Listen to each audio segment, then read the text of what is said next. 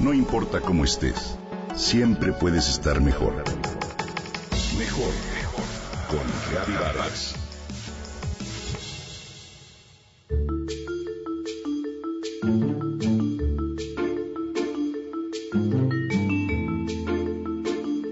Hace algunos años, a finales de 2014, una noticia sacudió los ambientes internacionales de la pedagogía y de la educación preescolar.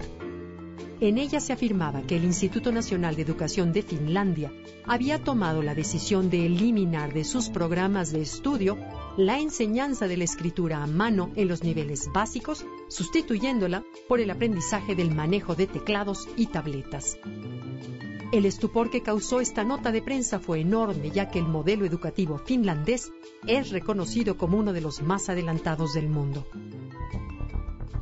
Las reacciones no se hicieron esperar. Expertos en diferentes países salieron a la defensa de la importancia de la escritura manual en el proceso formativo de la infancia. Muy pronto, la consejera de Educación de Finlandia, Mina Harmenman, aclaró el malentendido. Explicó que los niños finlandeses aprendían de manera obligatoria dos tipos de escritura manual, con letra de molde y con letra cursiva. Lo único que se eliminaría con el nuevo plan de estudios sería la caligrafía de la letra cursiva como materia obligatoria y se potenciaría, eso sí, el aprendizaje temprano del uso del teclado de la computadora. Mas de ninguna manera se abandonaría la enseñanza de la escritura manual. El uso de la pluma y el lápiz, dijo, es fundamental en el programa educativo finlandés y lo consideramos una gran herramienta para adquirir memoria y las habilidades motrices de los niños.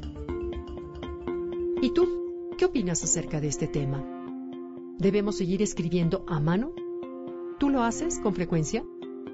La opinión de los investigadores es casi unánime en relación a la importancia que tiene la escritura manual para formar a los niños. Los ayuda a desarrollar habilidades motores finas, estimula las señales de su cerebro y les da una mayor coordinación, los hace conscientes del potencial comunicativo de la escritura, pero ¿qué ocurre con la escritura manual en relación a la mente adulta? Según los expertos, una de cada tres personas, en promedio, no ha escrito a mano ni una sola vez en los últimos tres meses.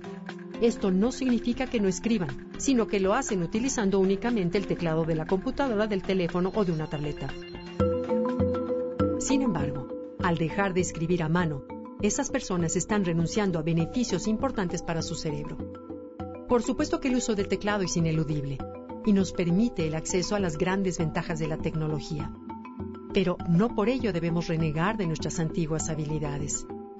Según el neurocientífico francés Stanislas Dehaene, la escritura manuscrita activa en nuestro cerebro un circuito neuronal específico a través del cual alcanzamos niveles de concentración y creatividad mucho más altos. Involucra la memoria, capacidades visual, motora, mental. Estimula el potencial de la mente adulta y puede ayudar a retrasar el envejecimiento. Cuando escribimos a mano desarrollamos una mayor habilidad para generar nuevas ideas y para retener información. Por ello, tomar notas a mano durante una clase o una lectura es excelente para comprender mejor. Te invito a que lo pongas en práctica. Lleva un diario, usa un blog de notas, manda tarjetas postales, deja recados manuscritos a las personas que más te importan. Recuerda que tu letra y tu escritura forman parte de tu personalidad.